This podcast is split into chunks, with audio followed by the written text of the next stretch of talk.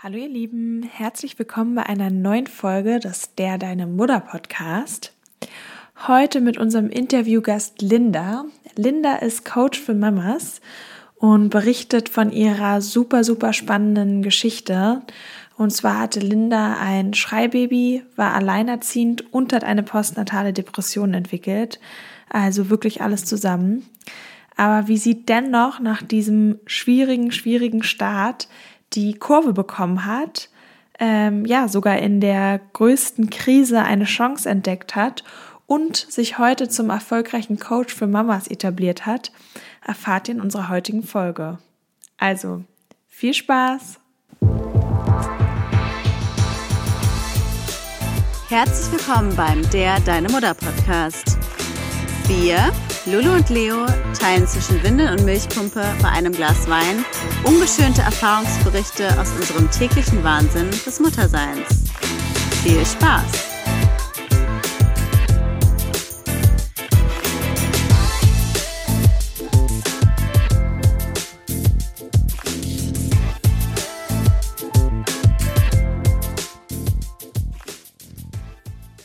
Herzlich willkommen, Linda, bei uns im Podcast heute. Wir freuen uns riesig, dass du dabei bist und äh, wollen dich erstmal fragen, damit auch alle Zuhörer Bescheid wissen. Wer bist du und was machst du? Ja, vielen Dank, dass ich heute bei euch sein darf. Und ähm, ich bin Coach für Mamas und helfe Mamas sozusagen wieder, die sich gerade sehr, sehr eingesperrt fühlen in ihrem Leben als Mama, in den ganzen Verpflichtungen, die es gibt zwischen Haushalt und Job und Partnerschaft und Kinder natürlich, wieder ja mehr die Hauptrolle in ihrem Leben zu spielen und einfach ja wieder mehr in ein glückliches, erfülltes Leben zu kommen. Total schön, das hört sich toll an. Ja, du hast ja ähm, eine ganz schöne Vergangenheit hinter dir, würde ich jetzt mal sagen. Du hast ja einiges erlebt. Ähm, du hattest ein Schreibaby, du warst alleinerziehend und hattest eine postnatale Depression. Das sind ja auch die Hauptthemen, um die es heute geht. Mhm. Vielleicht magst du uns ja einfach nochmal erzählen, vielleicht vom Beginn deiner Schwangerschaft. Wie, war, wie ist die Schwangerschaft verlaufen? Ähm, warst du da in einer Partnerschaft? Vielleicht magst du da einfach mal loslegen zu erzählen. Lange Geschichte, ich versuche es ähm, ganz kurz zu fassen. Alles gut. Ähm, die Stichworte hast du schon genannt. Also ähm, ich bin 2014 schwanger geworden, ungeplant, so ein Unfall, wie man das so gerne dann sagt. Mhm. Ähm, und kannte den Mann auch ehrlich gesagt nicht so lange. Also es ist wirklich einfach so passiert. Und ähm, ich habe ein bisschen gehadert mit mir am Anfang. Also ich hatte nicht vor, Mutter zu werden und ähm, hatte es wirklich nicht auf dem Plan. Habe dann aber auch so in mir gespürt, doch, ich mache das jetzt und ich schaffe das auch. Mit dem Papa des Kindes war es von vornherein schwierig. Wie gesagt, wir kannten uns nicht lange und dann in der Schwangerschaft sind so viele Probleme aufgetreten, die ich vorher gar nicht so richtig absehen konnte, so dass ich eigentlich in der Schwangerschaft bereits auf mich allein gestellt war und eher noch ein zweites Kind hatte mit dem Papa, dem ich dann mhm. ähm, auf seinem Weg geholfen habe. Sprich, die Schwangerschaft war jetzt nicht so eine krasse Traumschwangerschaft, sondern es war eher ähm, belastet, es war Stress. Mhm. Und ähm, ich habe mich auch ehrlich gesagt nicht allzu viel mit dem Kind beschäftigt, ähm, was da in okay. mir heranwächst, mit dem Mutterwerden, Muttersein nicht so sehr beschäftigt. Ich bin da sehr naiv ran und habe einfach gedacht, wenn es dann da ist, wird schon alles irgendwie werden. Mhm. Hast du dir äh, vorher irgendwie schon über, also war dir vorher schon klar, dass du wahrscheinlich die ganze, sag ich mal, Erziehung alleine übernehmen wirst? Und hast du dir da schon vorher irgendwie überlegt, okay, ob du dir Hilfe suchst? Oder dachtest du einfach, ach, ich lasse es jetzt einfach mal auf mich zukommen, wird schon, oder hattest du vielleicht auch Mama-Freundinnen, die dir schon sagen konnten, was da so auf dich zukommt? Ehrlich gesagt hatte ich die nicht so wirklich und ich hatte wirklich auch keine Vorstellung von dem Umfang. Ich war wirklich mega naiv. Ich habe mir auch keine Erziehungsratgeber, nichts durchgelesen. Ich dachte mhm. einfach, Mutter sein, das ist doch was ganz Natürliches. Ich war vorher auch in Afrika, wo ja Kinder auch so ganz natürlich zur Welt kommen und dann ganz schnell einfach bei der Mutter dann mit aufs, auf den Acker kommen im Tuch. Mhm. Und ähm, ich dachte, so schwer kann das jetzt ja nicht sein, da ein Kind großzuziehen. Ähm, ich habe mir das ja. nicht so krass krass anstrengend und einfach krass, krass vorgestellt. Ja. Ich dachte genau. das aber auch immer so. Ich dachte auch, es ist das Natürlichste der Welt. So schwer genau. kann es ja nicht sein. Ist genau. es ja auch, aber es macht es trotzdem nicht leichter. ja, genau. Ganz genau. Aber hattest du denn in der Schwangerschaft dann auch schon so einen Moment, wenn du sagst, da fing es eigentlich schon an, dass der Partner auch zu einem Kind wurde, wo du so dachtest, oh Mist, wie, wie kann das werden? Oder war das auch ähm, noch, wie du gesagt hast, so ein bisschen naiv? Ich pack das alles schon. Mm, ich hatte mir ganz zu Beginn der Schwangerschaft, meine größte Sorge war, wie läuft das mit dem Geld? Kann ich das finanzieren? Weil ich selber gerade völlig im beruflichen Umbruch war, also auch nicht wirklich gesettelt. Wie gesagt, ich bin vorher aus dem Job ausgebrochen, bin nach Afrika gegangen, bin wiedergekommen und schwanger geworden. So, also ich war so voll in so einer ganz krassen Umbruchphase, wusste selber nicht genau, wo es für mich hingeht. Und mir war aber auch klar, dass ich auf den Vater des Kindes, auf den Papa nicht 100 Prozent bauen kann. Und deswegen ähm, habe ich es eigentlich wie immer gemacht. Ich habe geguckt, wie kriege ich das alleine gut hin. Und da stand am Anfang schon Abtreibung im Raum. Es stand schon zur Diskussion. Mh, hm, ich habe auf jeden Fall drüber nachgedacht. Die Frauenärztin sagte dann, in ihrem Alter würde sie mir das nicht mehr empfehlen, ähm, weil es dann super schwer wird, irgendwann später nochmal Kinder zu bekommen. Und das war letztlich dann auch der ausschlaggebende Punkt, dass ich gesagt habe, okay, ich krieg das irgendwie hin. Und sie sagte auch, es kriegt man, mein Kind kriegt ein Kind immer satt, man kann ihm immer einen Schlafplatz bieten und mhm. alles, der Rest findet sich.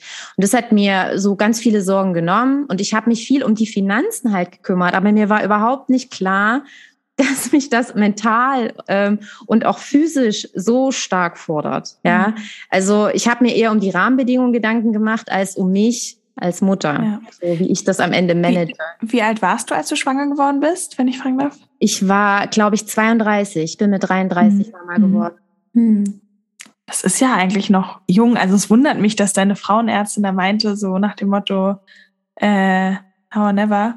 War denn davor irgendwie schon mal Kinder ein Thema für dich, dass du sagst so, nee, okay. Gar nicht. Also mhm. wirklich gar nicht. Ich war äh, ganz klassische Karrierefrau. Ich habe super viel gearbeitet. Ich habe am Wochenende super viel gefeiert. Ich habe ein extrem exzessives Leben einfach gehabt und ähm, mhm. auch ein extrem ungesundes Leben.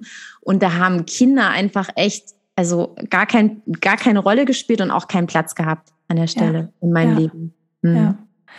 Okay, und wenn du jetzt sagst, ähm, genau, Schwangerschaft war dann noch der naive Teil der Geschichte. Ähm, vielleicht kannst du uns nochmal erzählen, wie es dann weiterging und was vielleicht auch dann der Bruch war ja wahrscheinlich mit der Geburt dann des Kindes äh, und sich dann doch einiges verändert hat. Ja, so einiges. ähm, genau, also ich ähm, habe dann ähm, meinen Sohn zur Welt gebracht. Das war auch alles noch halbwegs okay. Ich hatte jetzt keine Horrorgeburt, obwohl wir doch einen Herzstillstand äh, kurz hatten oder zumindest okay. gingen die Herztöne nach unten. Das gab ja. schon so einen Schockmoment. Aber letztlich ähm, war das nicht so dramatisch, wie das viele andere Frauen so beschreiben. Die Geburt, das war noch okay. Aber ja, mein Sohn kam auf die Welt er hat noch, ähm, als ich aus dem Kreissaal kam, hat er noch ein bisschen geschlafen und ab dem Moment hat er einfach nur geschrien. Und ähm, ich bin dann immer mit ihm wirklich durch die Krankenhausgänge getigert und habe versucht, ihn irgendwie zu beruhigen und ähm, meine Zimmernachbarin nicht zu stören, die ja auch ein frischgeborenes hatte und ja schlafen wollte. Also bin ich einfach durch die Gänge im Krankenhaus und habe hab einfach mich gefragt, äh, wie das soll es jetzt sein, das, so geht das jetzt und habe auch eine Krankenschwester gefragt, ob die mir irgendwie einen Tipp geben kann und die sagte, ja, da werden sie sich schon noch dran gewöhnen. Und ich dachte nur, um Gottes Willen, Ach, dass es immer so weitergeht. Und es war dann auch wirklich so, dass mich ähm, die Hormone, glaube ich, dann auch sehr, sehr stark ähm, ja überrollt haben. Also sprich, ich war dann, habe dann auch ganz, ganz viel geweint die ersten Tage im Krankenhaus. Ich konnte dann, wie man sich das immer so vorstellt, dass man dann Besuch empfängt und dass dann alle so happy sind mit dem Baby. Das gab es in dem Fall gar nicht, weil ich immer direkt angefangen habe zu heulen und am Ende eigentlich gar niemanden mehr sehen wollte, außer den Kindspapa, der dann mal ihn wenigstens für ein, für ein paar äh, Minuten mal nehmen konnte. Und ich hatte mhm. halt mega Schiss wieder vor der nächsten Nacht, wo das Geschrei ja wieder weiterging. Ne? Und wo ich wieder wusste, ich kann nicht schlafen und muss wieder durch die Gänge. Mhm. Wie war es aber nochmal kurz zum, sag ich mal, der Moment der Geburt? Hat dich, hat, also hat es für dich irgendwie was geändert, weil du davor quasi noch nicht so mit dem Thema Kinder und du hattest was naiv und hattest irgendwie was in dir geregt? Also dachtest du, oh mein Gott, wow, ich bin jetzt überwältigt von Glücksgefühlen oder hattest du gedacht, dass man dieses Gefühl hat oder war es für dich eher, sag ich mal, nicht so und auch nicht schlimm? Oder was waren da so deine Gefühle in dem Moment? ich habe ähm, die, ich habe eigentlich die gesamte Schwangerschaft bis zur Geburt hin eher als Projekt erlebt. Wirklich ja. als Projekt. Ich kannte das so aus dem Job. Dann macht man dies, dann macht man das, dann timet man mhm. das so. Ich wusste immer genau, welcher Entwicklungsstep hat mein Baby. Ne? Also wo steht es gerade? Ähm, das war mir alles klar. Aber wie gesagt, emotional bin ich nicht hinterhergekommen und habe ihn halt wirklich auch diese Geburt als komplettes Projekt betrachtet. Also ganz plastisch, ja, so ganz mhm einfach ganz pragmatisch draufgeschaut. Klar war die Geburt krass, ähm, aber auch da, also hatte ich noch nicht, nicht mal den Ansatz von, ich werde jetzt Mutter. Also ja. eine ganz merkwürdige Geschichte. Ich hatte eine ganz komische Distanz dazu. Und ähm, als er dann ähm, geboren war, wollte mir die Hebamme ihn halt direkt auch auf die Brust legen.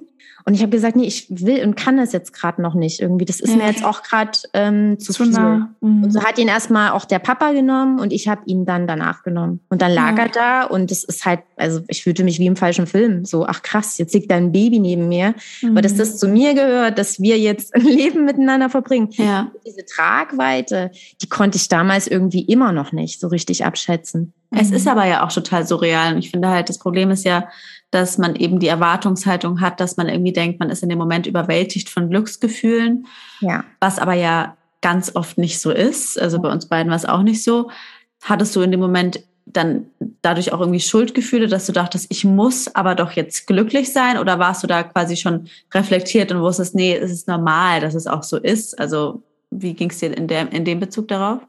Also reflektiert war ich definitiv nicht. Wie gesagt, ich bin ja super naiv an das ganze Thema Mutterschaft rangegangen und habe mich damit nicht befasst, wie es einer Mutter geht, wie sich eine Mutter fühlt, wie sich eine Mama organisiert. Keine Ahnung davon gehabt. Und ähm, ich hatte mein schlechtes Gewissen schon vor der Geburt letztlich, mhm, ne, weil, ja. weil ich mich einfach gefragt habe, warum bin ich denn jetzt eigentlich schwanger geworden, so wo, wo ich mich gar nicht richtig so aus dem Herzen ganz tief freue. Ich habe dann andere ja. Mama oder andere Frauen gesehen, die so gerne schwanger werden wollten. Ja. Und ich dachte mir, warum denn jetzt eigentlich ich? Wer hat das, wer hat das ausgesucht? Wer hat das bestimmt am Ende? Also ich habe mich da einfach ähm, auch so ein bisschen wie am falschen Platz gefühlt, muss ich sagen. Mhm, ja. Kurz davor hat eine Bekannte auch eine Totgeburt gehabt, oh.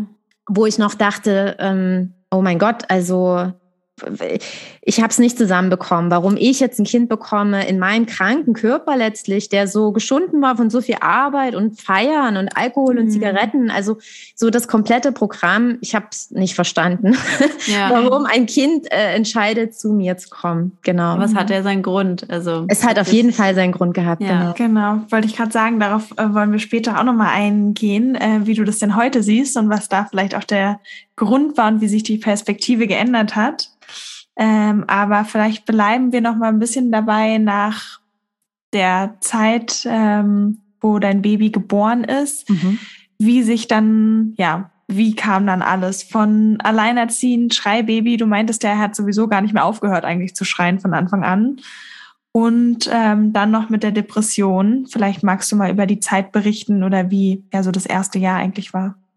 Genau, also später habe ich dann erfahren, dass ich wahrscheinlich von Beginn der Schwangerschaft an und auch schon während der Schwangerschaft also während der Schwangerschaft eine Depression hatte, die ich ja. aber nicht zugelassen habe und die ich, weil welche schwangere Frau ist denn jetzt depressiv so? Das kann man ja irgendwie niemandem zumuten, ne? Aber äh, es gibt's ganz oft, das darf man nicht vergessen. Also es genau. gibt, ich, jetzt mittlerweile weiß ich das auch, dass es viele Schwangere gibt, die ja. auch schon in der Schwangerschaft eine Depression ja. entwickeln und teilweise in der Schwangerschaft zur Therapie müssen und danach gar nicht mehr. Also das ist eigentlich schon auch normal. Also normal, nicht bei jedem, aber kann passieren. Für mich fühlte es sich total falsch an und ich habe das wirklich nicht zugelassen. Also ich hätte mir da auch never ever Hilfe gesucht, weil das überhaupt nicht in mein Bild gepasst hat von der glücklichen Schwangeren, die ich ja doch gemimt habe, die ich ja doch versucht habe darzustellen die ganze Zeit. Und ähm, presst einem ja auch die Gesellschaft auf, wie gesagt, als Schwangere, wo man so ein Privileg hat, überhaupt schwanger zu werden, da darfst du nur glücklich sein. So und das ist ja hat ja auch eine ganz schöne Wucht, so wenn man sich das mal überlegt. Ja, ja, ja. Ja, und dann äh, ist mein Sohn geboren, hat wie gesagt ähm, fast von Beginn an geschrien. Und ähm, so ging das letztlich auch weiter. Also wir sind dann irgendwann nach Hause gekommen. Ich war, der Papa war noch ein paar Tage da, musste dann wieder weiter und dann war ich auf mich alleine gestellt. Und ähm, es war einfach nur krass. Also ich, anders kann ich es nicht mhm. beschreiben. Er hat halt super viel geweint, ganz wenig geschlafen und ich war völlig überfordert. Dann noch die klassischen Stillprobleme natürlich, so. Das hat mhm. man dann irgendwann alles so im Griff. Mm, und dann kam einfach diese krasse, ja, nervliche und auch wirklich körperliche Belastung dazu. Ich habe irgendwann festgestellt, dass er nicht mehr schreit, wenn ich ihn vor mir im Tuch habe. Also war meine Lösung, ich habe ihn einfach wirklich quasi 24-7 getragen, immer. Ja. Und er hat eben nur geschlafen, wenn ich dabei gelaufen bin. Also wenn es dabei wirklich die ganze Zeit gehuckelt hat, sprich, ich war wirklich sehr viel unterwegs. Ich komme aus Dresden, ich habe so viele Ecken von Dresden gesehen, weil ich wirklich kilometerweit einfach jeden Tag gelaufen bin. Und ähm, in der Zeit hat er sich dann ausgeruht, aber in dem Moment, wo ich mich ausruhen wollte, hinsetzen oder sogar oh. schlafen, war gab es halt keine Möglichkeit. So, oh, ja. ich hatte Riesenschiss vor den Nächten, ähm, dass das so weitergeht. Und ähm, ja, so ging das eine ganze Weile. So ging das über mehrere Monate. Mein Schlaf war halt super rar, ja. Wie habt ihr geschlafen? Also hat er bei dir geschlafen oder? Ja, ja, ja, ja, ja, ja. Er hat bei mir geschlafen, aber er kam wirklich jede halbe Stunde, jede Stunde. Das wow. war, also es ist ähm, keine Chance, da mal irgendwie wirklich einen vernünftigen Schlaf hinzubekommen. Ähm, meine Mutter kam dann, hat mich unterstützt. Aber auch die war irgendwann kaputt gespielt, weil es einfach krass ist, wenn das Kind gar nicht, gar nicht, gar nicht schläft. Und die aber wollte er nachts, also Entschuldigung, mhm. die Unterbrechung, aber wollte er nachts einfach quasi, ist er aufgewacht, wollte trinken und dann ja. ist wieder weitergeschlafen oder hat er wirklich auch geschrien nachts irgendwie? Ähm, das war unterschiedlich. Also ja. je nachdem, je nachdem. Das war zum Beispiel auch so ein Thema, was ich damals hatte. Ich habe seine Signale überhaupt nicht deuten können, weil ich das Gefühl hat er jeden Tag seine Signale verändert. Mal ja. war am Ohr ziehen, schlafen, dann war es wieder was ganz anderes. Also immer wenn ich das Gefühl hatte, jetzt weiß ich, was er will, war es wieder anders.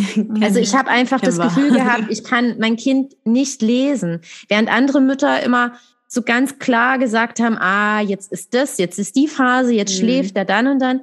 Das gab es bei uns nicht. Das war ein absolutes Chaos. Es war einfach wirklich ganz schlimmes Chaos. Ich wurde immer unruhiger, immer unglücklicher, immer schwächer auch. Habe ähm, extrem viel natürlich abgenommen durch das ganze Gelaufen, hatte eingeklemmte Nerven, meine Füße haben mir extrem wehgetan. Also so das ganze Programm. Und dann habe ich schon angefangen, mir auch mich so langsam mal an Hilfestellen so zu wenden, weil ich schon gemerkt habe, das geht hier gerade in so eine Richtung, die ich nicht mehr lange halten kann. Mhm. Und ähm, war dein Sohn zu dem Zeitpunkt? Ich kann es nicht genau sagen. Vielleicht war er fünf Monate oder so. Also ich habe schon ganz schön Weile, lange. Ich habe das eine Weile gemacht. Ich habe das eine Weile gemacht, weil ich einfach ähm, es gewöhnt war, durchzuziehen. Ja. Also auch im Job. Ich habe einfach einfach durchgezogen. Ich habe einfach immer weitergemacht. Es wird schon irgendwann gut werden. Ich habe damals noch mh, hm, das Mindset gehabt von, wenn ich nur mich genug anstrenge, wird es schon gut werden. Ja. So, also habe ich mich noch mehr angestrengt. Hattest Funktioniert du, ja auch in manchen Bereichen ganz gut so, wenn man von, von der Leistungsgesellschaft und mhm. Job und Uni oder was auch immer ausgeht. Mhm. Aber ein Kind, genau, aber hattest du ähm, auch irgendwelche andere Freundinnen, die vielleicht auch Kinder hatten, mit denen du dich mal austauschen konntest, die dir vielleicht sagen konnten, hey, probier doch mal das? Oder hattest du das Gefühl, du konntest da mit niemandem drüber reden? Ähm, ich hatte ehrlich gesagt das Gefühl, ich kann da mit niemandem drüber reden. Ich fühlte mich da echt wie die letzte Versagerin. Also wenn ich es mal ganz mhm. offen ausspreche. Ich war es nicht gewöhnt, so wirklich abzulusen. Also mit ja. so einem Kind so einfach so überhaupt nicht zurechtzukommen. Ich, also ich dachte, was ist denn mit mir los? Ich schaffe doch sonst alles. Wieso kriege ich das nicht hin, dieses Kind zu beruhigen? Wieso kriege ich das nicht hin, dass wir einen Schlafrhythmus irgendwie mal aufbauen? Wieso kriege ich das nicht hin, mir mal Ruhepausen irgendwie zu nehmen? Warum geht das alles nicht?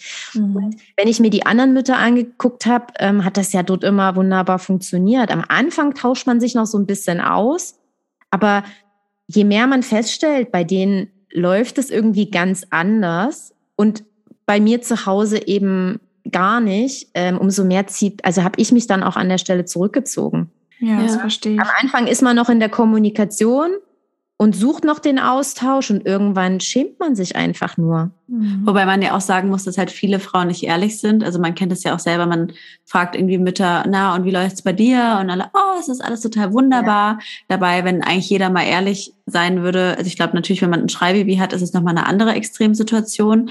Mhm. Aber sage ich mal, Bruchteile dieser Situation, dass man nicht weiß, was das Kind will und dass man manchmal einfach das Gefühl hat, man, man, ich weiß auch noch, wie es mir ging, dass immer alle meinten, du wirst schon wissen, was dein Kind will. Und ich dachte mir immer so, ich habe keine Ahnung, was du willst, ich weiß es einfach nicht. Und man sich dann auch so reinsteigert und sich so schlecht deswegen fühlt, wenn man denkt, ich muss es doch wissen. Ja.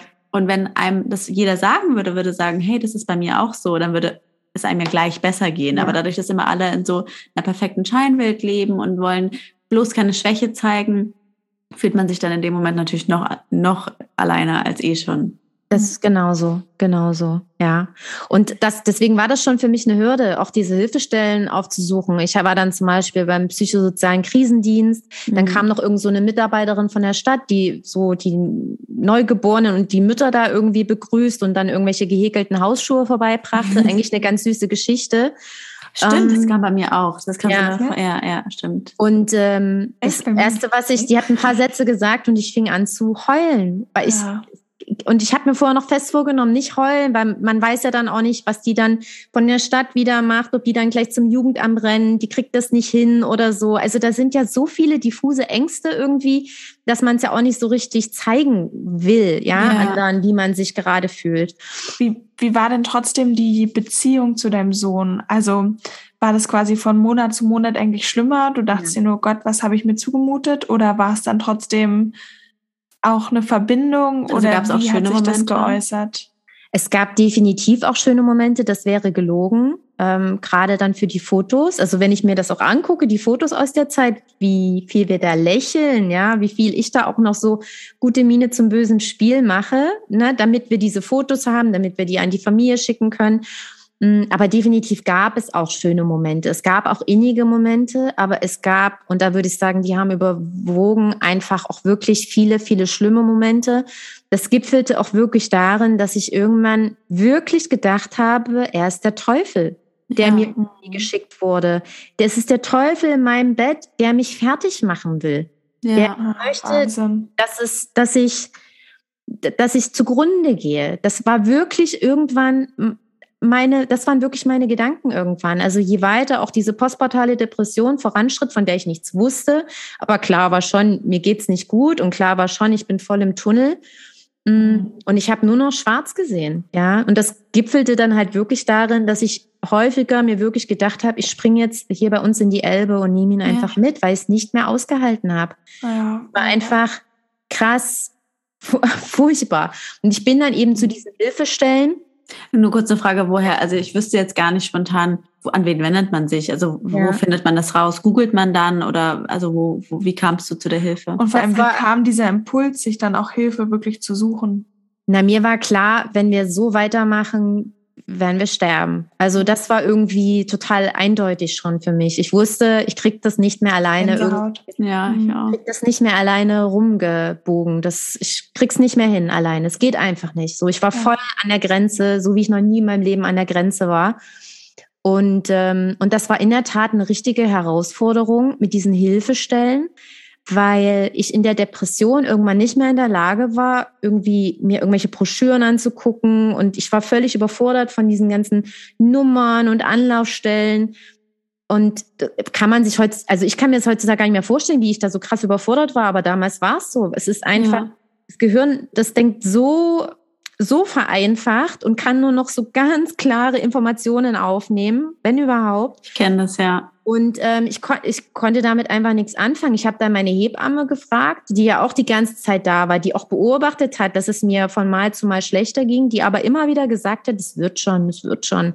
Und ja, dann machen wir nochmal die Globuli und dann machen wir nochmal die Salbe, aber es wird schon. Ja, wir haben uns da immer so von Woche zu Woche, von Monat zu Monat gehangelt.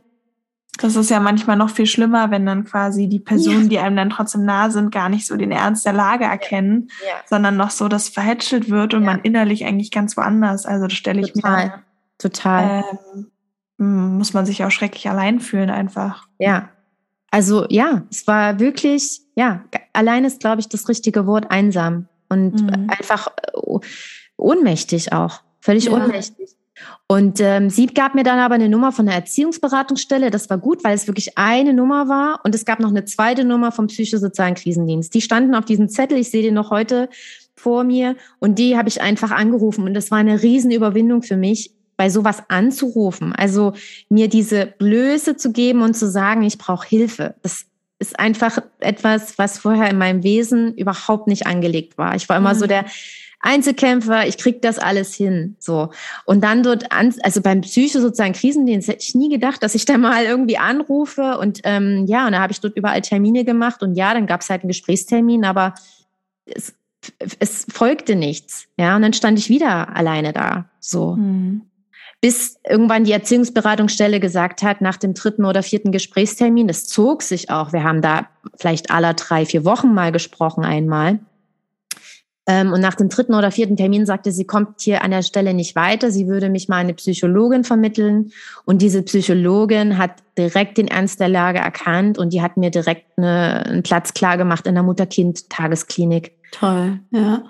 Wie war, wie war der Moment dann, als du von der Psychologin ähm, ja, den Termin bekommen hast und dorthin weitergeleitet wurdest, war, war das erstmal so ein Schock so, oh Gott, jetzt, ja, ja? oder ja. war es auch eine Erleichterung? Nee, es war der absolute Schock, weil mhm. jetzt wusste ich, ach du Scheiße, die Kacke ist wirklich richtig am Dampfen. Das ist nicht mhm. nur irgend so ein, Einbildung oder eine Schwäche oder irgendwas, sondern es wird jetzt auch von außen gesehen, dass ich nicht mehr lange stehen kann. Und da bin ich selber berührt, weil das wirklich ein schlimmer Moment war. Und ich habe mir diesen Flyer angeguckt und dachte, das kann doch alles nicht wahr sein. Erst der psychosoziale Krisendienst, jetzt die Mutter-Kind-Klinik.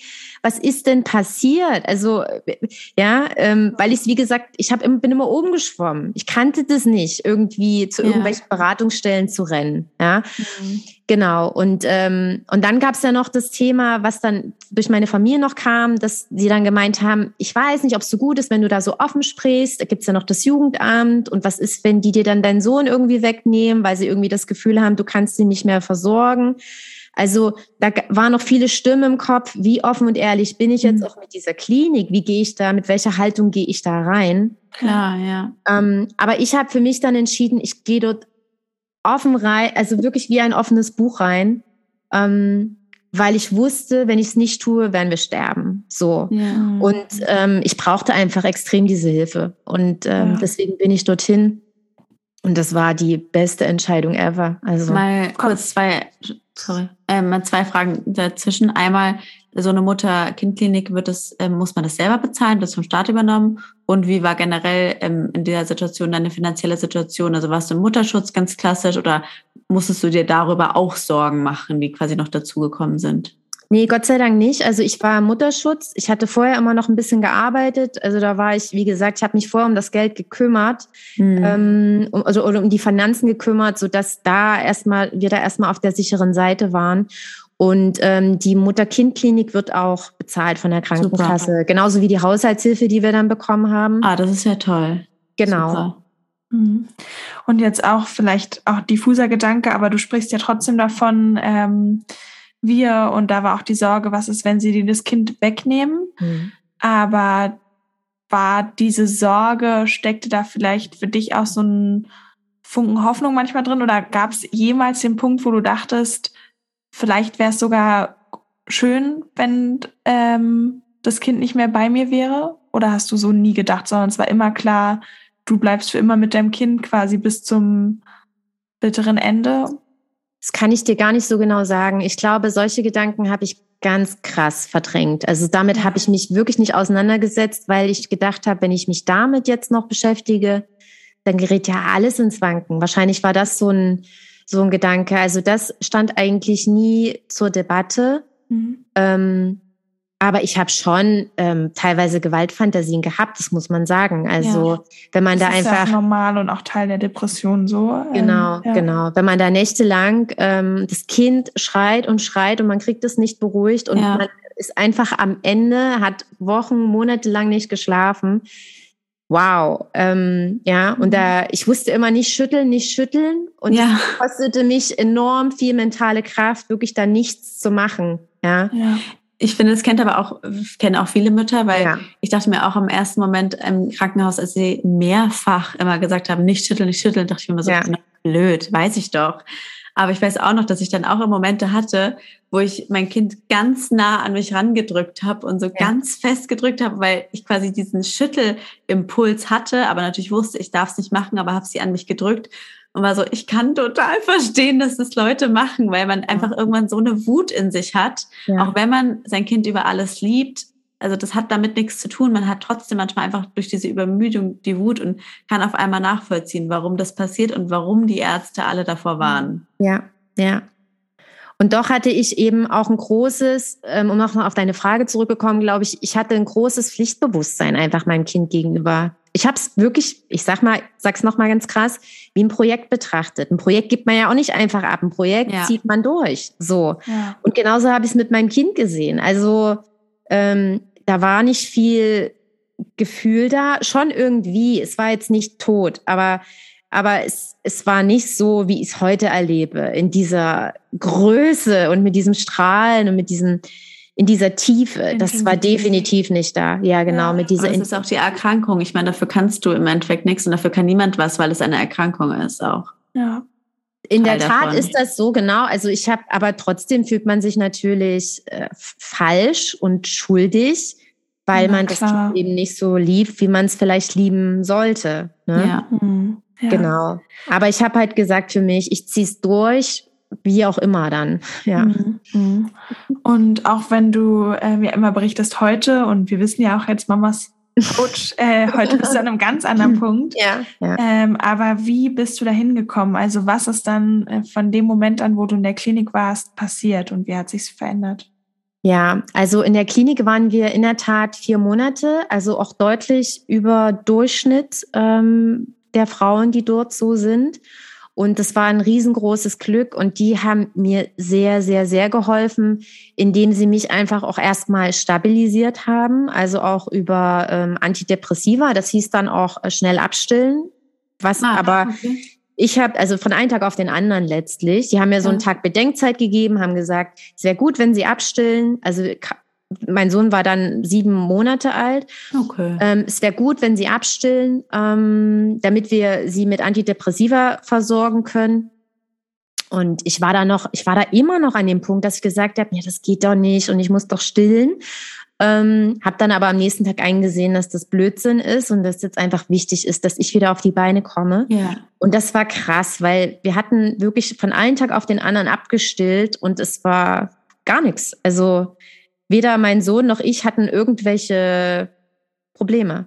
Ich hatte ja. morgens noch eine bisschen äh, pralle Brust, die ich ausstreichen musste und das war's dann aber auch. Ja, also da haben quasi beide, beide Seelen, beide Körper danach gerufen, dass es jetzt soweit ist. Ja. Also Antidepressiva. Ich habe ähm, Schlafmittel bekommen dass ich in den Nächten auch, ähm, wenn ich dann schon mal schlafen kann, schlafen kann, weil das war ja das Nächste. Dann wurde mir irgendwann, also in der Zeit davor, das Kind mal abgenommen und dann lag ich da und wollte mich ausruhen und konnte nicht mehr, weil ja. mein ganzer Körper auf Aktion war. Ich konnte auch nur stehen, wenn ich hin und her gewippt bin. Also ich war die ganze Zeit in Aktion und kam überhaupt nicht mehr zur Ruhe. Mein ganzes Nervensystem war einfach viel zu hoch gefahren. Mm, deswegen waren Schlafmittel ganz, ganz wichtig für mich in der Anfangszeit, dass ich überhaupt erstmal wieder durchschlafen kann. Ähm, oder zumindest die Zeit, die ich schlafen kann, äh, nutzen kann. Ja. Und, ähm, dann ging es auch so ein bisschen an unkonventionelle Sachen, dass es dann hieß, ähm, laden Sie sich mal eine Freundin zu Hause ein, die mal wirklich ähm, ihr Kind mal die ganze Nacht betreut, sodass sie wirklich mal eine Nacht richtig aufholen können. Und ich dachte am Anfang, wie jetzt eine Freundin soll sich jetzt da um mein Kind kümmern und das kann ich ihr doch gar nicht zumuten und so weiter. Mhm. Aber auch da, ich bin dieser Klinik einfach echt gefolgt und das war so gut, einfach da auch mal echt kompromisslos zu sein und mir dann einfach zu sagen, die Freundin steckt das weg, wenn die mal eine Nacht nicht richtig schlafen kann. Und es hat für uns so einen Riesengewinn das ist ja auch ein ganz anderer Bezug, so wenn man sich irgendwie überlegt, man springt mal für eine Freundin ein, so ohne ja. Kinder, das ist ja überhaupt kein Ding. Wie oft hat man die Nächte früher durchzecht und gar nicht geschlafen? Ja. Aber ich kenne das in dem Jum oder auch Leo und ich sehr gut, haben wir uns auch letztens drüber unterhalten, dass man ja teilweise manchmal nicht mal einer Freundin für eine Stunde das Baby ja. zumuten will, weil man denkt, oh Gott, was ist, wenn Streit und die ist dann überfordert und sowas und alles ja. ja so unter Druck setzt, weil man sich ja auch in so einen Strudel kommt und irgendwann gar nicht mehr traut, ja. äh, mehr abzugeben und ja, sich da richtig umgewöhnen muss. Genau. Und da durfte ich halt wirklich dieses lernen, ne? also wirklich mir auch Hilfe zu suchen und die wirklich auch pragmatisch einzufordern, einfach weil ich auch in der Klinik gelernt habe, und das war mit dort das wichtigste Learning, wenn ich nicht stehe, fällt alles um mich herum. Ja. Ja? Also ich bin, ich vergleiche es heute immer gern mit so einem Tisch, der ich bin, und auf mir balanciere ich alles. Mein Kind, den Haushalt, den Job, Partnerschaft, Freunde, whatever. Und wenn ich an meinem eigenen Tischbein säge und ich kippe, fällt alles runter. Ja. Ne? Und das war, ähm, deswegen konnte ich dann auch irgendwann pragmatisch Hilfe einfordern, weil ich einfach gesehen habe, wenn ich es nicht mache, ähm, wird's nix. Ne? Also Absolut. so kommen wir nicht auf die Beine. So kommen wir echt nicht auf die Beine. Und da musste ich wirklich so radikal dann irgendwie auch sein und musste wirklich auch mich selber an allererste Stelle setzen. Und das war schon erstmal ein Umdenken. Aber ich finde, ich glaube, das ist auch das, was wir mit dem Podcast immer so predigen, dass ja. man anfangen sollte, auf sich zu gucken, weil ja. just a happy mom is a good mom. Und man denkt ja. immer so, man muss als Mutter alle anderen versorgen und eine gute Ehefrau sein, eine gute Hausfrau sein, eine gute Mutter sein und vergisst sich total. Und am Ende profitiert das Kind am meisten davon, wenn man selber glücklich ist. Genau. Und das bedeutet eben auch mal abzugeben und Hilfe zu suchen. Ganz genau. Und das ist okay. Und gerade Kinder kriegen das ja mit, haben wir auch in einer Podcast-Folge besprochen, ob man da irgendwie total gestresst noch das Haus ganz penibel putzt oder einfach mal entspannt quasi in der Ecke sitzt und sagt, ach, egal. Ähm, und das ja genau auch von der Atmosphäre her was ganz anderes mit sich, mit sich bringt. Auf jeden Fall, ja. Ähm. Ja. Und das waren so die ersten, die ersten Sachen, die ich lernen durfte. Ich durfte lernen, dass ähm, ich auch wirklich diese Basis bin. Also, dass wenn, dass ich wirklich ruhig sein muss, damit mein Kind ruhig ist. Wenn ich da, wie du es auch sagst, ne, so von der Energie, wenn ich da die ganze Zeit rumherum wirbel und mache und tue und angestrengt bin und verkrampft bin, ja, wie soll mein Kind denn dann vor mir schlafen? Ja, auch wenn ja. ich schon mit so einem verkrampften Blick über dem Kind da sitze. Ne? Mhm. Ähm, also das war ähm, wirklich, das war für mich ein richtiger Knackpunkt, ein richtiger Mindshift, ähm, der viel für mich verändert hat.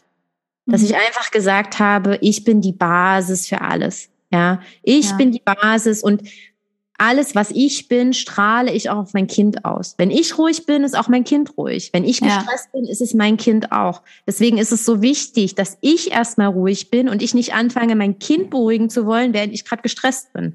Ne? Ja, richtig. Ja, ich finde auch, also ich finde, das habe ich auch als Mutter gelernt, dass eigentlich, wenn das Kind unruhig ist, ist es eigentlich nur ein Spiegel meistens. Genau. Ist nicht natürlich nicht immer, aber manchmal überlege ich dann erstmal, okay, was, was ist gerade mit mir falsch? Ganz genau. Trotzdem kann man natürlich nicht immer gute Laune haben, aber es bringt wenigstens zu sagen, gut, ja, ich habe heute schlechte Laune oder mir geht's nicht gut und deswegen spiegelt es wahrscheinlich aufs Kind. Trotzdem muss ich natürlich jetzt nicht so tun, als wäre ich äh, super gut gelaunt. Äh, das ist niemand, aber man weiß wenigstens warum und sucht die Schuld nicht beim Kind immer. Ganz genau. Die wissen es eigentlich meistens noch viel eher, als man es selber irgendwie checkt. Ne? Also wenn mit dem Kind irgendwas ist, dann darf man eigentlich fast immer zu sich selber schauen ja. und dann feststellen, ah, ein paar Tage später, ah, es hatte schon mhm. irgendwie so eine Ahnung. So. Ja, mhm. absolut. Ja, mhm. spannend. Und was ist danach passiert, nach der Zeit? Du meintest ja, der Klinik war so ein Mindshift, was da alles passiert ist. Und äh, wie bist du dann quasi zu der Linda geworden, die du heute bist? Oder was war, ja, also da gehörte auch wirklich viel Zeit dazu, Zeit für Entwicklung. Ich habe dort wirklich angefangen, mich mit mir auseinanderzusetzen. Und ähm, für mich stellte sich das so dar, das erste Jahr war wirklich, stand unter dem großen Stern, ich will überleben, wir müssen irgendwie überleben.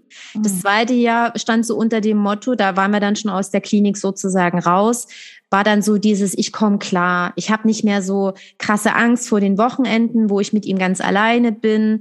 Ähm, ich, wir kommen einfach irgendwie zurecht. Es gibt nicht mehr diese krassen Verzweiflungspeaks. Ja, es ist irgendwie, es ist okay. Und in dem dritten Jahr, also das hat dann schon eine Weile gedauert, bis ich mich dann auch erholt habe und bis ich auch die Antidepressiva langsam abgesetzt habe, all diese Dinge. mm, da ging es dann los, dass ich gesagt habe, ach Mensch, das kann ja auch Spaß machen. So, das kann ja auch Freude machen, so ein Kind. Das habe ich aber wirklich erst im dritten Jahr so für mich erkannt. Und mit jedem Jahr, mit dem mein Sohn jetzt älter wird, wird's immer, immer schöner. Also ich, ähm, weil ich dann auch viel natürlich an mir gearbeitet habe, weil ich eben wirklich diese, diese Kernerkenntnis hatte, es hängt alles bei mir, es fängt bei mir an. Und mein Kind, genauso wie du es äh, sagst, ist eben nur der Spiegel für all das, ja. was passiert. Und ähm, ich habe es dann wirklich am Ende als Geschenk betrachtet, auch um da nochmal darauf zurückzukommen. Ne? Ähm, es war am Ende wirklich ein Riesengeschenk, diese Zeit, weil mich mein Sohn nicht aus dieser Situation entlassen hat. Der hat es mir nicht leicht gemacht. Mhm. Und ich konnte mich da aber nicht irgendwie wieder, ja, raus rausschleichen und irgendwie durchkommen, sondern ich muss rausschleichen und ja auch immer glänzen, wenn du sagst, sonst hast du irgendwie alles irgendwie mit Bravour und Glanz gemeistert. Ja. So ein Kind zwingt einen ja anders in die Knie, weil wie du sagst, man dann nicht irgendwie nicht nach Hause gehen kann und ist völlig fertig, sondern ja muss halt weitermachen und durchhalten und es gibt halt keine Pause und keinen Stopp so richtig, kein nächstes Projekt so schnell. Ja, ja, ja. Aber für mich war es wirklich eher, also mit dem Glänzen, weil ich finde eigentlich jetzt ist meine Definition von, wie sieht ein schönes, erfolgreiches Leben aus, sieht jetzt einfach anders aus als mhm. früher. Also ich war, ich hatte eigentlich kein so wahnsinnig schönes Leben aus der heutigen Perspektive. Ja. Ne? Probleme wurden auch häufig so ein bisschen weggetrunken und weggetanzt, so finden halt nicht statt, ne? wurden halt so ein bisschen verdrängt. Und durch das Kind habe ich wirklich nicht mehr ausweichen können. Ich konnte nicht nach links, ich konnte nicht nach rechts, ich konnte nicht nach hinten, ich konnte nicht nach vorne. Ich stand einfach da und musste mich mit mir selber befassen. Ja. Und das war wirklich und wirklich intensiv mit mir befassen und lernen, dass ich mein Leben kreiere, dass ich alles in meinem Leben kreiere am Ende. Nicht ja. nur die Beziehung zu meinem Kind, nicht nur die Launen von meinem Kind, auch mein Job, auch meine Partnerschaften, auch die Beziehung zu meiner Familie, die Beziehung zu meinen Freunden, ja, dass das alles von mir selber ausgeht. Und durch ihn durfte ich auf das alles oder musste ich, er hat mich dazu gezwungen, musste ich dorthin schauen. Und das war für mich am Ende zwar die krasseste Krise meines Lebens und gleichzeitig das größte Learning, das größte Wachstum, das mich eben heute zu der Linda macht, ne, weil ich einfach so viele Baustellen aufgeräumt habe bei mir im Leben und die nicht einfach wieder weitergeschleift habe, einfach wieder mhm. neuer Job, neuer Typ, ja, mhm, mal ja. Familie ein paar, paar Wochen oder Monate nicht gesehen, sondern mich wirklich mal damit auseinandergesetzt habe, warum ist es denn eigentlich so? Ja, ich habe früher ja. immer die Schuld so im Außen gesucht. Falscher ja. Typ, blöder Chef.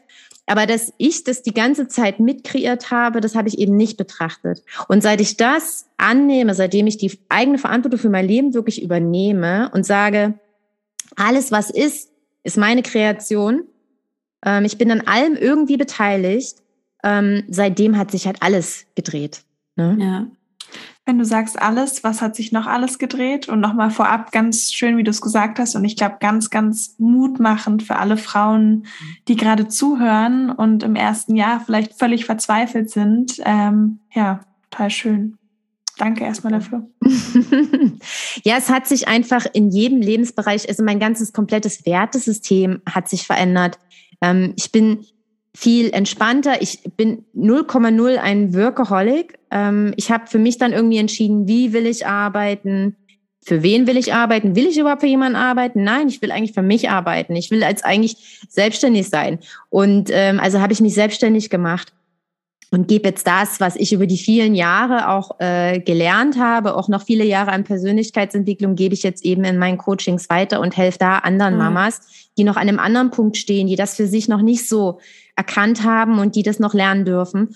Und ähm, ja, wir machen super viele Reisen inzwischen. Ne? Also wir gucken uns die Welt an, mein Sohn und ich. Und ähm, es ist einfach viel mehr Frieden da und es ist auch viel mehr Freiheit im Leben. Es ist nicht mehr dieses Hamsterrad. Also ich, ich mache fast jeden Tag ich einen Mittagsschlaf und habe einfach auch Zeit für Sport und all diese Sachen, weil ich es mir kreiert habe, nicht weil ich Glück hatte oder weil ich irgendwie, ja, weil die Umstände so glücklich waren. Ich meine, die Umstände waren mehr als beschissen. So, mhm. äh, na, ich habe ja, habe es ja gerade alles soweit beschrieben. Alleinerziehen, die Familie auch nicht in der um die Ecke, ja, alle so, die wohnen dann eher Richtung äh, Frankfurt und also einmal quer äh, durch Deutschland. Und ähm, ja, mit einem Kind, was eben auch herausfordernd war. Also die Bedingungen waren mega beschissen. Aber als ich die Verantwortung angenommen habe, habe ich es mir so kreiert, wie ich es will. So. Ja. Und in genau diesem Leben stehe ich jetzt. Ich bin noch lange nicht angekommen. Ich, na, ich kann ja nicht sagen, ich bin erleuchtet und äh, es ist alles an seinem Platz. Es gibt da definitiv noch Dinge, die ich noch für mich erreichen will. Aber ich merke, je weiter ich laufe, desto geiler wird es einfach, desto mehr Spaß macht auch das Leben. Auch dass es eben nicht um dieses bescheuerte Funktionieren geht, dieses To-Do-Listen abhaken, sondern immer wieder die Frage zu stellen, was will denn ich gerade? Und wie kann ja. ich mir das jetzt gerade ermöglichen? Und natürlich geht es nicht über Nacht, aber es ist jetzt eben auch kein Prozess, der jahrelang dauert. Ne? Und man kann direkt heute anfangen, indem man sich fragt, was will eigentlich ich? Ja, wenn man mal alles außen vor lässt, das Kind, den Job, die Partnerschaft, die Freunde und so weiter und einfach mal zu sagen, was ist denn eigentlich mein Herzenswunsch? Ja, ich sag mal gesunder Egoismus. Ja, voll. Ja. Aber richtig. Ja. ja. Ist absolut sehe ich auch genauso. Äh, ich finde aber auch, es zeigt auch wieder so, im Leben everything happens for a reason. Ähm, ich ja. weiß nicht, wo du jetzt bist, hättest du nicht diese Wahnsinns-Challenge im Leben Definitiv. gehabt. Und ich glaube halt, manchmal muss man ganz, ganz tief fallen, um danach wieder zu wachsen. Ja. Deswegen wäre meine Frage auch mit dem Wissen, was du jetzt quasi hast, hättest du gerne, also hättest du es gerne umgangen oder hättest du gerne getauscht oder hättest du es, hättest du jetzt gerne kein Kind gehabt am Ende oder bist du am Ende doch glücklich, wie alles gekommen ist mit seinen Höhen und Tiefen? Vielen Tiefen eher. Ja, also ich heute bin ich sehe ich das alles ist absolutes Geschenk. Ich habe damit ja auch angefangen, mich genau mit diesen Dingen auseinanderzusetzen. Warum passieren die Dinge so, wie sie passieren? Und Leben ist eben hartnäckig und Leben ist immer für mich und will mich ja letztlich nur dahin bringen, dass ich mich bewege, dass ich wachse und Dinge ja. für mich verändere, damit es mir besser geht. Daran, davon bin ich zutiefst überzeugt. Und ich brauchte einfach echt die Keule, damit ich wirklich was verändere. Die, also es gab ja die ganze Zeit schon so ähm, Anzeichen, dass da, dass da Dinge nicht stimmen in meinem Leben, ne? so oft wie ich den Job gewechselt habe und die Typen und so. Ähm, also ich hätte schon viel, viel eher hingucken können, aber ich brauchte halt wirklich die Keule, damit ich wirklich nicht mehr nach links und rechts ausweichen kann. Ja, und ich glaube auch, alles passiert aus diesem, aus dem Grund, dass es uns besser gehen soll. Und deswegen sehe ich da meinen Sohn als mit das größte Geschenk, was ich überhaupt bekommen konnte. Und heute ist die Liebe wirklich so groß und wir genießen unsere Zeit. Und ich glaube, da hat früher, also hätte da keiner einen Traum dran gedacht, dass es mal sich so schön auflöst und dass wir so eine Beziehung miteinander haben können, wo der Anfang, die ersten ein, zwei Jahre wirklich so krass hakelig waren. Ja. Also definitiv und es ist auch wirklich die Einladung an alle ähm, Herausforderungen im Leben eben nicht wegzudrücken oder versuchen, sie zu vermeiden, sondern eigentlich genau das Gegenteil zu tun und mal hinzuschauen, es erstmal anzunehmen und zu sagen, okay, Leben passiert immer für mich. Diese, auch diese Herausforderung, auch wenn ich es gerade noch nicht erkennen kann, passiert absolut für mich. Ich ja. darf hier gerade was lernen. Und dann mal zu fragen, was ist es denn, was ich hier vielleicht mhm. gerade lernen darf? Ist es vielleicht die Sache, dass ich mich an erste Stelle setzen darf? Ist es die Erkenntnis, dass ich mich viel mehr selber lieben darf, wenn mich keiner am Außen liebt? Ja, also, weil da sind wir wieder bei den Spiegeln, ne? Das Außen ja. zeigt ja immer nur das, was in einem selber ist. Total, genau. total. Und wie du sagst, so das Leben ist immer für dich, ist auch so ja. eine Lebensphilosophie, die ich auch habe. Und was mir auch hilft, ist dann gerade so Drama oder auch vielleicht vermeintlich schwierige Situationen auch ein bisschen als Übungsfeld zu betrachten, weil mir das persönlich hilft, so ein bisschen das Drama rauszunehmen. Total. Ähm, genau, weil ich eben auch zu Drama neige. äh, genau zu sagen, zu sagen, hey, okay, das Leben bietet mir wieder ein super Übungsfeld, irgendwie was Neues zu lernen und es ist nicht so dramatisch, wie es gerade klingt. Ganz genau. Ähm, was ich aber eigentlich noch fragen wollte, ist, inwiefern meinst du denn, hat, äh, haben deine ganzen Erfahrungen, die Beziehung auch zu deinem Sohn beeinflusst? Hat euch das noch enger gebondet oder ähm, wie würdest du das jetzt einschätzen auch? im Rückblick auf die Zeit von früher? Ist eine gute Frage. Ähm, also auf jeden Fall sind wir jetzt sehr, sehr nah und sehr, sehr eng miteinander, sehr verbunden. Uns gibt es eigentlich nur so zu zweit, ganz, ganz häufig. Ähm, ich weiß nicht, was die Erfahrungen auch mit Ihnen gemacht haben. Das wird auch spannend für mich so in der Nachschau, weil man sagt ja schon, dass äh, selbst im Mutterleib kriegen die ganz viel mit und in dem ersten und zweiten Jahr auch, auch wo man denkt, die liegen nur rum oder die schreien jetzt, aber da passiert ja ganz, ganz viel und ähm, ich kann, kann ich nicht richtig beantworten, was am Ende, was da am Ende entsteht oder ob das besser oder schlechter ist. Ähm, ich bin einfach nur glücklich über das, was ist. Und natürlich habe ich, und das gebe ich auch den Mamas in den Coachings immer wieder, wenn wir unsere eigenen Themen mal klären und wenn wir wirklich mal unsere Baustellen uns angucken und das mal für uns wirklich auflösen, anstatt es immer nur wieder wegzudrücken und irgendwie zu umgehen, dann ist das ein Riesengeschenk auch für unsere Kinder. Ja. Weil sie dann uns diesen Kram nämlich nicht spiegeln müssen. Weil sie das dann nicht für uns übernehmen müssen. Genau. Ja, wenn wir zum Beispiel ähm, uns nicht zugestehen, wütend zu sein, auch mal, was völlig menschliche Reaktion ist, wenn wir es immer runterschlucken, ist die Chance sehr, sehr hoch, dass das Kind dann sehr, sehr wütend wird, ja, weil es einfach einen energetischen Ausgleich an der Stelle braucht. Ja. Und, ähm, und genauso ist es, finde ich, auch ein, eine coole Vorbildfunktion, dass man einfach sein Leben wirklich auch glücklich lebt und dass man eben nicht nur funktioniert.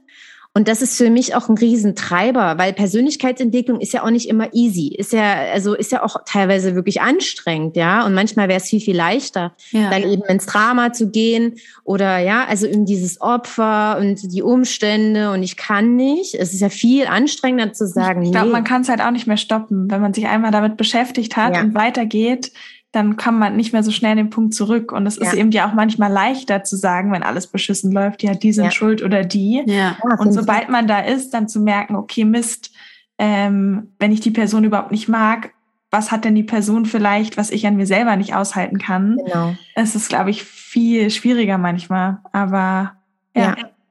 Aber damit hat man es dann eben auch aus der Welt, Richtig, ne? Richtig, genau. Und damit am Ende eben auch viel schöner. So, ich glaube, wenn man sich einmal für die Klarheit quasi da entschieden hat, ja. will man ungern wieder zurück ins.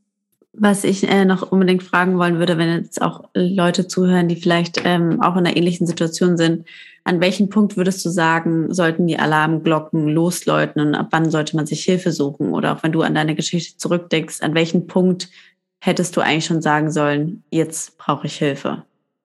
Eigentlich so früh wie möglich. Also ähm, und die Hilfe muss ja gar nicht an der krassen Stelle anfangen, dass man dann direkt eine, eine Hilfestelle irgendwie aufsucht. Es kann ja auch wirklich erstmal einfach äh, die Entscheidung sein, ich suche mir Hilfe von Freunden, lass ja. mein Kind mal ein bisschen durch die Gegend schuckeln und versuch mal in der Zeit zu schlafen. Weil je länger man das trägt, desto mehr ja, desto mehr verfestigt sich's in einem, desto länger dauert's dann auch, bis man das alles wieder irgendwie im Rein hat, bis das alles wieder abgebaut ist. Auch diese ganzen Stresshormone. Also der Körper wird ja auch süchtig nach diesem Stress. Und ähm, gleichzeitig ist es natürlich auch nicht optimal für die Bindung zum Kind. Und ähm, da kann eben auch, ne, also da, da, da kann, finde ich, viel präventiv schon gemacht werden. Und wenn man das Gefühl hat, es stimmt einfach nicht so. Es fühlt sich einfach nicht rund an.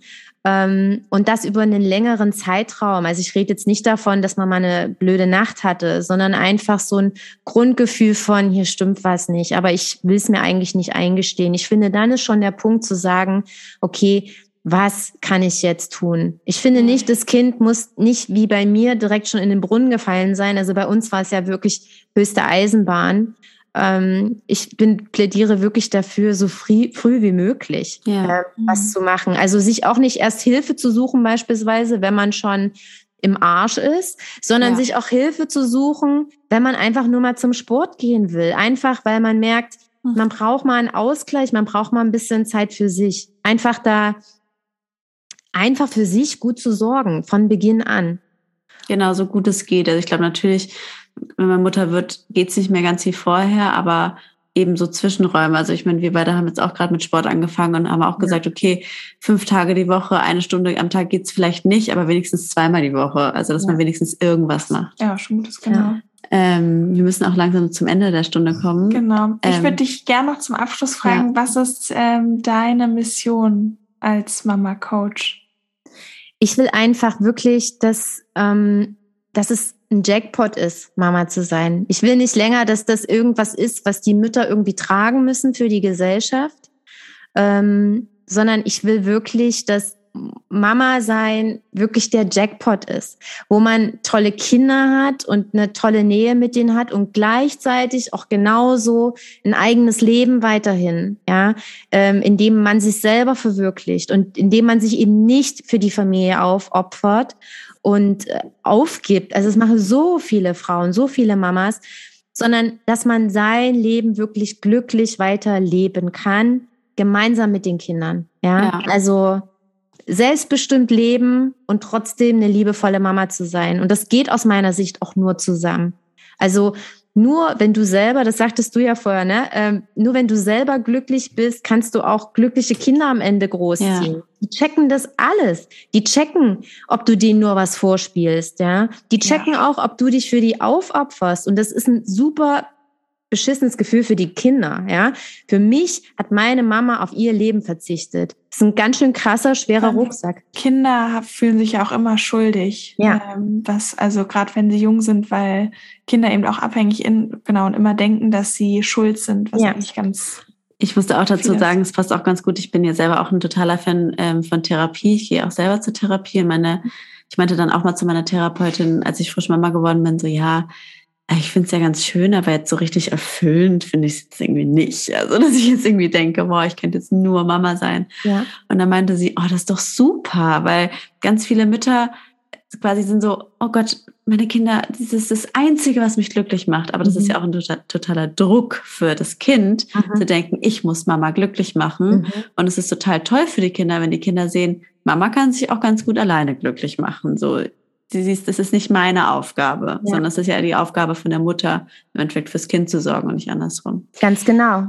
Ähm, eine letzte Frage wollte ich aber noch stellen. Nach allem, was jetzt passiert ist, möchtest du noch mehr Kinder haben?